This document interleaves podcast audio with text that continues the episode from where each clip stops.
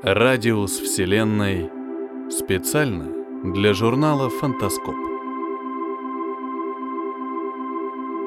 Темень Натан. Спасатель.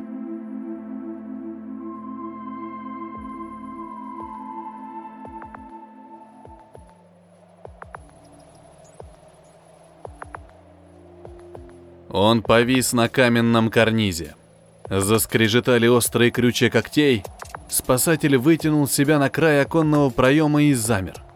Зацепившись восемью пальцами крючками, утвердился на опасно узкой полосе карниза и глянул вниз. Башня, сложенная из грубо обработанных глыб серого камня, возвышалась над лесом. Холодный ветер далеко внизу слегка шевелил верхушки деревьев. Их пушистые шапки выглядели игрушечными с этой высоты. Ветер пробегал по ним, и лиственный ковер переливался всеми оттенками зелени. Здесь же ледяные потоки омывали башню, скользя с немыслимой скоростью по округлым каменным бокам. Прихотливо завивались вокруг массивных зубцов наверху и высвистывали бесконечный мотив в прутьях железной решетки. В оконный проем вставлены четыре железных прута. Толстых, округлых, без следов ржавчины. Спасатель передвинулся, заглянул в темноту за решеткой. Мрак сначала показался абсолютным. Черная, ледяная духота словно просачивалась из стен. Она заполняла камеру как студень и выступала сквозь прутья. Балансируя на самом краю, он крикнул в темноту. «Анна!» В темноте зашуршало, и пришел ответ. «Это ты?» Он пошатнулся, заскользил по карнизу. Устрашающие, огромные крючья когтей царапнули шершавую поверхность, оставляя длинные борозды. Спасатель зацепился за щель между камнями. Полетели вниз, закружились и пропали серые крошки раствора. Ледяной ветер встопорщил гладкие перья на спине, когда он изогнулся, пытаясь разглядеть лицо Анны. «Я пришел за тобой!» Она подошла ближе, ухватилась пальчиками за толстые железные прутья, взглянула на него.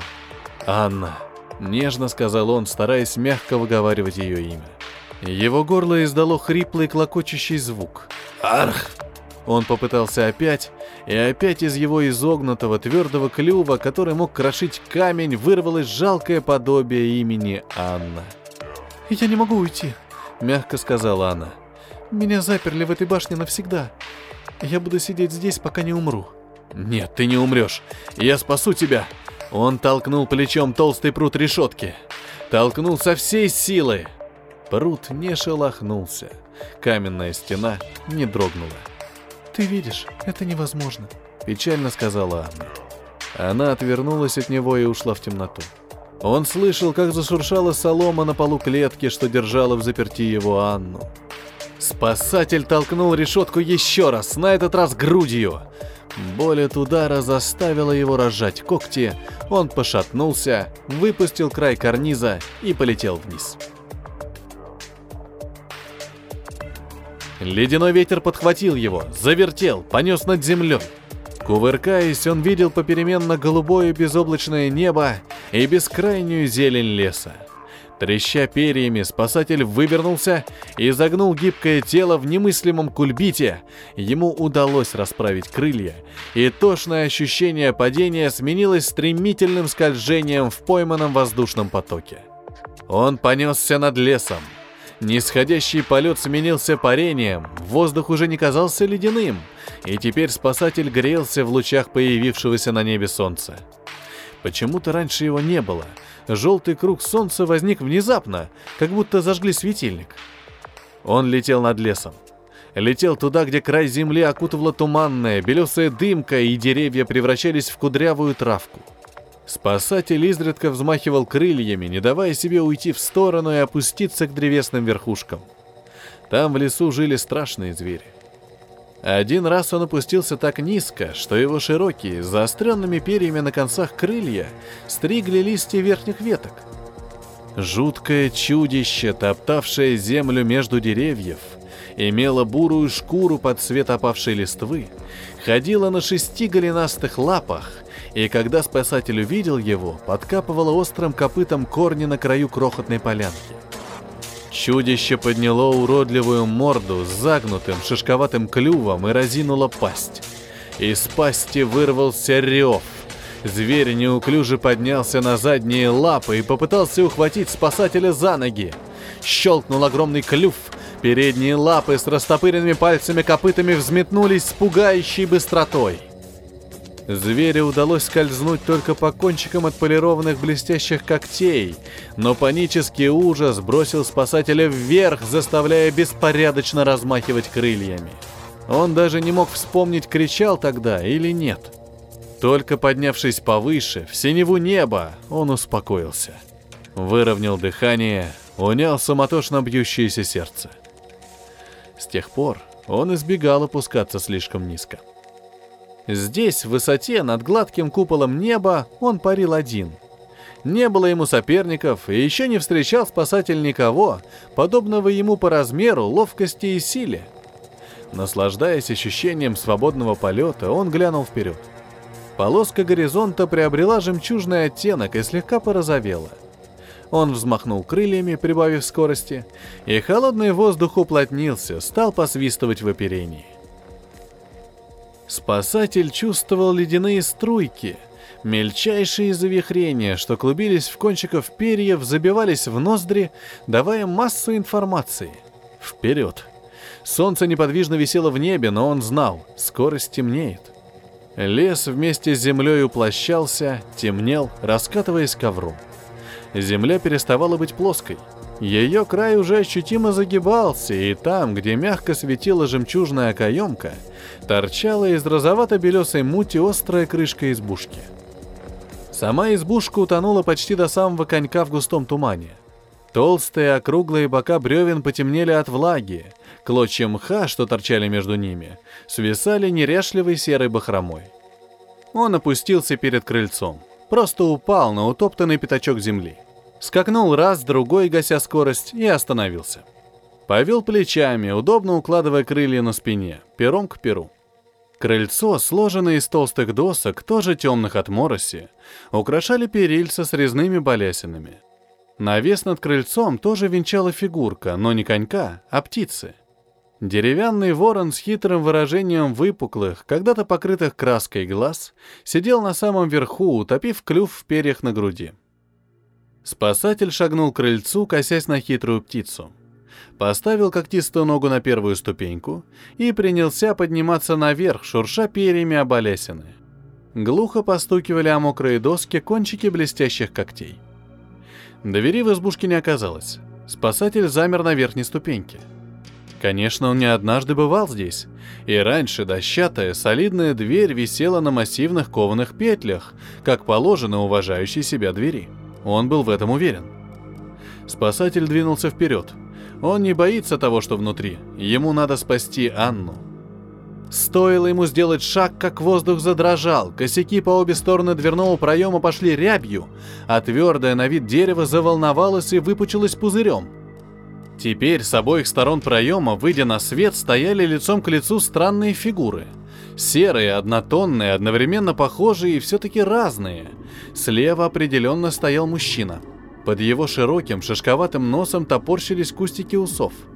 Короткие редкие волосы на висках курчавились, образуя смешные бочки. На него взирала, стоя у правого косяка, такая же серая, как он, бесформенная, будто мешок, который набили картошкой, женщина. Мгновение, появившись из косяков, они смотрели друг другу в глаза – Потом обернулись и глянули на спасателя в упор. «Зачем ты явилась сюда, тварь из леса?» — спросила женщина. Голос ее звучал пронзительно, будто тупой пилой пытались распилить сучковатую доску. «Зачем ты пришел сюда, дикая тварь?» Глухо, как из бочки, эхом повторил за женщиной мужчина. Спасатель шагнул вперед, чтобы пройти между ними, и они стали расти, пытаясь заполнить собой дверной проем. «Ты не должна быть здесь, тварь из леса!» «Уходи!»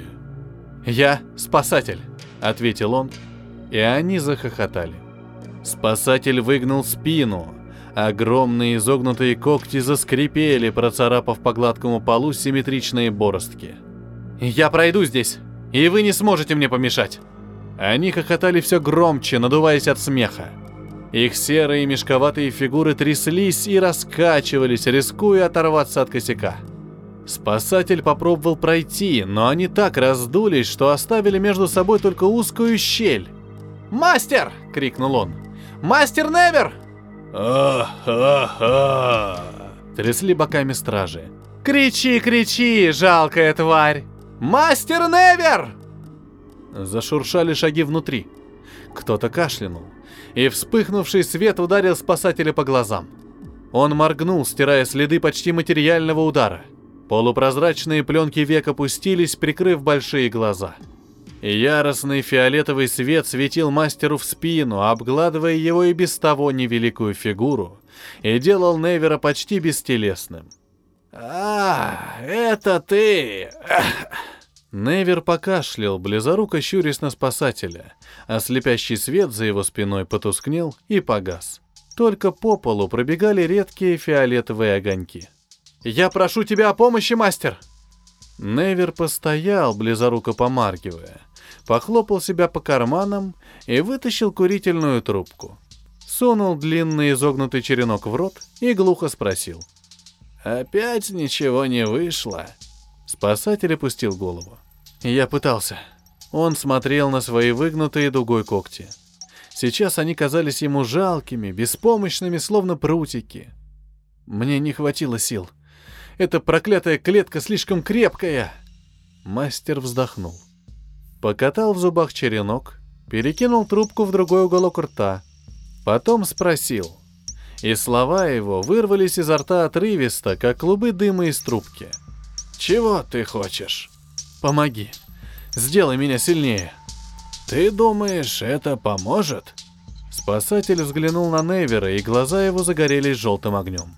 «Просто сделай это!» Вскипевшая в груди злость вперемешку с отчаянной надеждой вырвались из его горла яростным клокотанием. И мастер скорее догадался, что он хотел сказать. Невер кивнул, обернулся и указал черенком трубки себе за спину. «Что же, иди, если не боишься». Серые комковатые фигуры у косяков стали опадать на глазах, уменьшаться, сохнуть, и, наконец, пропали в двери, будто их и не было. Спасатель мотнул головой, повел плечами, ощущая тяжесть плотно уложенных на спине крыльев. Шагнул в открывшийся проем. Он знал, что его ждет. Невер был настоящим мастером. И в своих экспериментах не ведал жалости. Он взобрался на стол, большой квадратный из толстых гладких досок. Лег, прижался животом к холодной поверхности – Спасатель не стал закрывать глаза. Когда вспыхнул уже знакомый фиолетовый свет, он падал сверху и с боков, так что не было даже крохотной тени. Зрение просто отказало ему. Прошелестели шаги мастера, стукнула о стол металлическая корыца. Корыце зазвенели инструменты. Спасатель смотрел в никуда, чуть приоткрыв глаза пленкой век. Временная слепота отвлекала его, не давая думать, что делал сейчас с ним мастер — и он пошевелил полупрозрачными веками, чтобы это ощущение стало сильнее. «Ну, вот и все». Невер бросил последний инструмент в корыце. Звякнул металл. Спасатель моргнул. Веки подсохли, и он поводил ими вверх-вниз. Ослепительный свет погас. Он приподнялся на столе, покачался и неуклюже спрыгнул на пол. Ноги подогнулись. «Осторожнее!» — раздался голос мастера. Невер стоял рядом, и трубка уже дымила у него во рту. Спасатель шагнул, опять покачнулся и с трудом удержал равновесие. Тело стало тяжелым. Куда-то пропала былая гибкость. Он вывернул шею и оглядел себя с боков. Из горла вырвался каркающий звук. Бока выпирали углами массивных ребер. Над спиной торчали горбами черные крылья, Раньше они лежали перо к перу, теперь перья исчезли. Вместо них отливала глянцем маслянистая кожа, натянутая на нелепые перепонки. «Что ты сделал?» — крикнул спасатель. «То, что ты сказал», — сухо ответил мастер. «Ты хотел стать сильнее». Спасатель, тяжело ступая, вышел в дверь. Невер проводил его взглядом. Проскрипели под тяжестью увесистого тела ступени крыльца. В стенах опять проявились, как рисунок на бумаге, две фигуры. Сейчас они остались плоскими и просто повели глазами вслед ушедшему существу. «Что скажете, мастер?» — спросил мужчина. Голос его слабо вибрировал со стены. «Получится на этот раз?» Невер прикусил трубку сильнее, пыхнул углом рта, выпустив клубок дыма. «Не знаю». «Вы точно сделали все, что могли, мастер?» «Кто знает, что мы можем на самом деле, а что нам только кажется», — туманно ответил мастер Невер, вынув изо рта трубку и выписав в воздухе табачным дымом знак вопроса. «Надеюсь, что на этот раз ему повезет».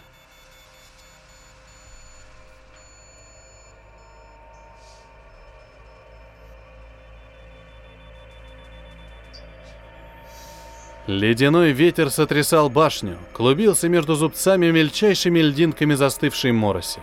Спасатель взмахнул крыльями, с трудом удерживаясь на узком карнизе. Новое тяжелое тело тянуло вниз, кожистые крылья хлопали за спиной, и ветер, задувавший сбоку, норовил стащить спасателя с округлого бока башни, ухватившись за этот живой парус. Он зацепился когтями за камень. Массивные железные прутья казались несокрушимыми, и он в ярости потряс их руками. Руками? Он уставился на собственные узловатые, с острыми жалами когтей на кончиках пальцы, что вцепились в железные прутья и решетки. Темные, похожие на человеческие ладони, вырастали в сгибе кожистых крыльев. Сейчас крылья расправились у него за спиной диковинным кожаным плащом, прикрыв спасателя от ветра. Он содрогнулся, отведя взгляд от страшного приспособления, вживленного в его тело мастером Невером, лишь бы это помогло спасти ему Анну. Прижался к прутьям решетки и позвал, стараясь не клокотать горлом. «Анна!» Звук, вырвавшийся из его клюва, больше не походил на человеческий голос. Нежное девичье лицо выплыло из темноты клетки и посмотрело на него широко открытыми глазами. «Это ты?» Она дрожала. «Это я, Анна, не бойся, я спасу тебя!» «Ты стал монстром?» «Это для тебя! Я теперь сильный, смотри!» Он потряс железные прутья своими темными твердыми руками. Стена содрогнулась, зашуршали и посыпались вниз крошки цемента. Прутья с визгом провернулись в своих гнездах. «Смотри, Анна!» Он наслаждался, глядя, как его руки медленно выворачивают прутья из стены. Еще немного, совсем чуть-чуть. Нет. Сил не хватило, и он повис на карнизе, переводя дыхание. Крылья вяло хлопали за спиной. Ветер трещал в кожистых складках, леденил ободранные о железо пальцы. «Подожди, сейчас я попробую еще раз!» «Нет!» Анна отвернулась. «Ты стал уродом! Улетай отсюда! Лучше я останусь здесь навсегда!» Она опять ушла. Исчезла в темноте своей клетки. Он в бешенстве потряс ненавистные прутья. Анна не появилась, не отозвалась на его крики. Спасатель оттолкнулся от стены, ветер подхватил его, завертел, понес прочь. Он закрыл глаза, продолжая падать. Ледяной вихрь крутил его, как сухой лист. По коже царапнуло, и он посмотрел вниз. Прямо под ним торчали ветви дерева, листья шелестели, крона слегка покачивалась под порывами ветра. Спасатель выбросил вперед руки, растопырил пальцы. Ветви затрещали, ломаясь под его весом. Он сжал пальцы и повис над землей. Толстая ветка опасно раскачивалась, но держала. Трубный рев оглушил его. Ветка завибрировала, мелко задрожали листья. Чудовищный зверь разинул уродливый клюв и прямо в лицо спасателю глянул разверзнутый зев размером с его туловища. Звуковой удар едва не смел его с ветки. Завывая и рыча, зверь поднялся на задние лапы. Острые, раздвоенные копыта царапали кору. Спасатель рыкнул в ответ. Отвратительная тварь была уже рядом. Чудовищная глотка заслонила пол леса. Такая же отвратительная, как и он сам. Анна сказала, что он теперь монстр, Она не хочет его видеть. Спасатель разжал пальцы, и упругая ветка подбросила его вверх. Он упал прямо на уродливую, шишковатую голову монстра, и страшная челюсть лязгнула в пустоту. Он впился крючками когтей в складки кожи под челюстью и принялся рвать клювом затылок отвратительной твари. Зверь взревел, пятясь и мотая головой. Спасатель утопил когти в складке на шее еще глубже, туда, где пульсировала толстая вена. Перебирая когтями, сдавил шею зверя, с трудом удерживаясь на ходящей ходуном огромной спине, и одним движением сомкнул пальцы. Потом спасатель оттолкнулся от содрогающейся спины умирающей твари и взлетел. Гибкие ветви дерева хлестнули его по спине, по расправленным кожистым крыльям. В вихре сорванных листьев он взвился над лесом, и неяркий свет желтого солнечного диска ослепил его. Взмахнув крыльями, он поднялся выше, в пустоту неба, и отыскал далеко впереди крохотную точку — конек деревянной крыши, торчащий из тумана.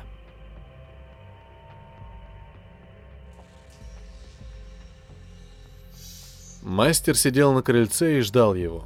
Слабо дымила зажатая в зубах трубка. Спасатель тяжело упал на пятачок перед крыльцом, шлепнув лапами о землю. Невер молча смотрел, как он складывает на спине уставшие кожистые крылья. Спасатель шагнул к крыльцу, гибкий хвост хлестнул выпуклые бока. Он взглянул мастеру в глаза, и вместо слов из горла у него вырвалось хриплое клокотание. «Ты ничем мне не помог!» — прорычал спасатель. «От тебя нет никакой пользы!» Мастер вынул изо рта трубку, выбил остатки табака о ступеньку. Он ничего не ответил.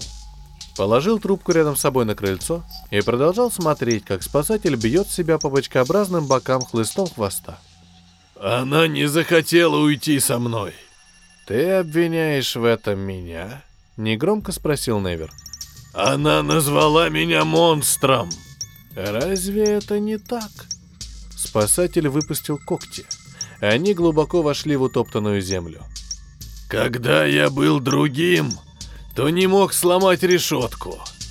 Теперь у меня почти получилось. Я мог это сделать, но она не захотела со мной пойти.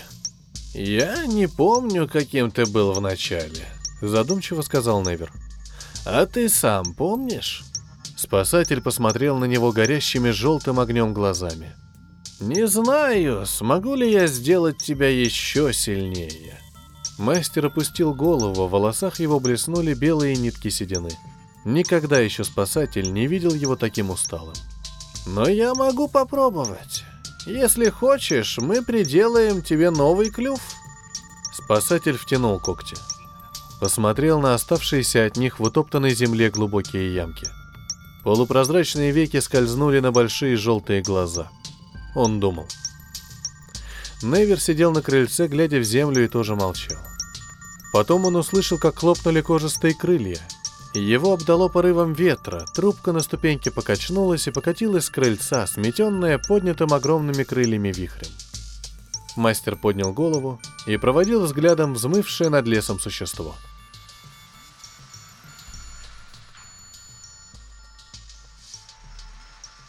«Вы уверены, что сделали все, доктор?» Сказали рядом. Он обернулся и посмотрел на сидящую у кровати женщину. С другой стороны, приткнув табурет к самой стене стерильной палаты, сидел мужчина. Он просто молчал, глядя на него снизу вверх, но в глазах его был тот же вопрос. Доктор Неверов перевел взгляд на кровать. Лежащая там девочка казалась мирно спящей. Если бы не кокон прозрачных трубок, который опутывал ее со всех сторон — Трубки сбегали сверху, выходили из наполненных бесцветными жидкостями пузырей и торчали у нашлепок на лице и руках.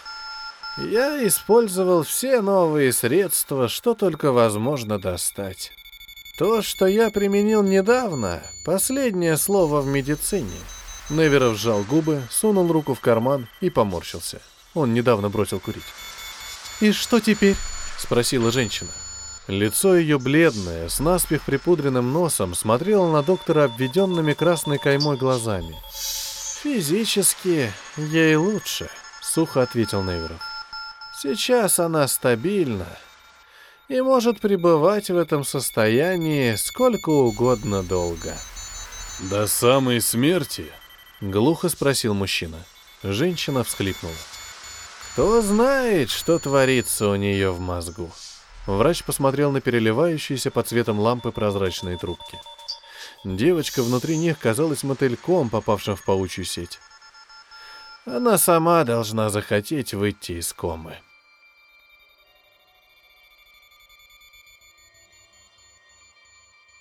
Спасатель с трудом удержался на краю каменного карниза. Ветер сегодня дул с невиданной силой. Башня, казавшаяся незыблемой, покачивалась и гудела всеми щелями, зубцами и прорезями окон. Он прижался к прутьям решетки и молча ждал. Наконец она возникла из темноты клетки. Удивленная его молчанием, подошла ближе, совсем близко к решетке. «Ты не хочешь позвать меня?» — спросила Анна, и он вздохнул при звуках ее нежного голоска. «Я звал тебя, но ты ведь не хочешь меня больше видеть». Ты стал таким странным. А раньше мне нравилось на тебя смотреть. Ты так красиво летал. У тебя были крылья, как у бабочки. Правда? Да. И ты мог летать высоко в небе. Там тебя никто не мог достать. Никакое чудовище. Спасатель моргнул. Откуда она знала про чудовищ? Теперь я их не боюсь. Я стал сильным, я могу летать над самым лесом. Она отвернулась. И он торопливо сказал. «Подожди, Анна. Что мне сделать, чтобы ты захотела пойти со мной?» «Не знаю», — не глядя сказала она. «Может, тебе просто нравится прилетать сюда? Ты ведь такой сильный и храбрый». Пораженный, он заскользил на карнизе и едва не сорвался вниз. С трудом удержавшись, взялся руками за прутья и взглянул на Анну широко открытыми глазами. Не такой уж я сильный и храбрый, раз до сих пор не смог помочь тебе. Чем больше я стараюсь, тем меньше нравлюсь тебе. Печаль, незнакомая ему прежде, сдавила горло. Он покашлял, чтобы скрыть это, но звук получился жалким. И сам он показался себе таким жалким, что отвернулся и прикрыл глаза. — Пальцы его, сжимавшие железные прутья, стали медленно разжиматься. Лучше уж упасть и никогда не видеть отвращения на ее лице. Он почувствовал прикосновение нежных пальчиков. Тоненькие руки Анны скользнули сквозь решетку и погладили его. От неожиданности пальцы его разжались, он вскрикнул, соскальзывая со стены, и тогда Анна ударила по решетке кулаком — Прутья затряслись. Спасатель продолжал скользить вниз, отчаянно царапая когтями шершавый камень. Она толкнула решетку, и железные прутья вылетели, наконец, из стены. С мелодичным звоном решетка распалась на части и исчезла, унесенная порывом ветра. Анна перегнулась через карниз и поймала спасателя за крыло. Ледяной ветер тянул его прочь, трепал растянутую кожу крыльев, бил его о стену башни, но Анна держала крепко. Он уцепился когтями за камень, вытянул себя наверх к той, которая спасла его. «Анна, я хочу, чтобы ты жил», — сказала она, и они обнялись на краю открытого окна, где теперь с победным свистом клубился свежий ветер высоты.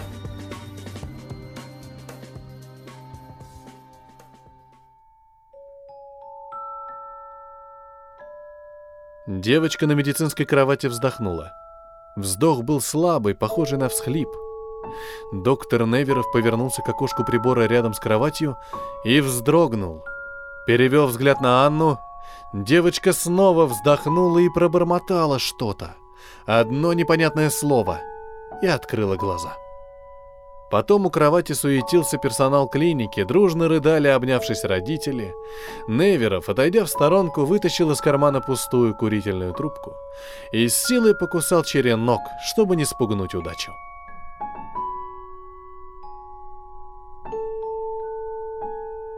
Это был рассказ «Спасатель», автор Темень Натан, читал Петроник.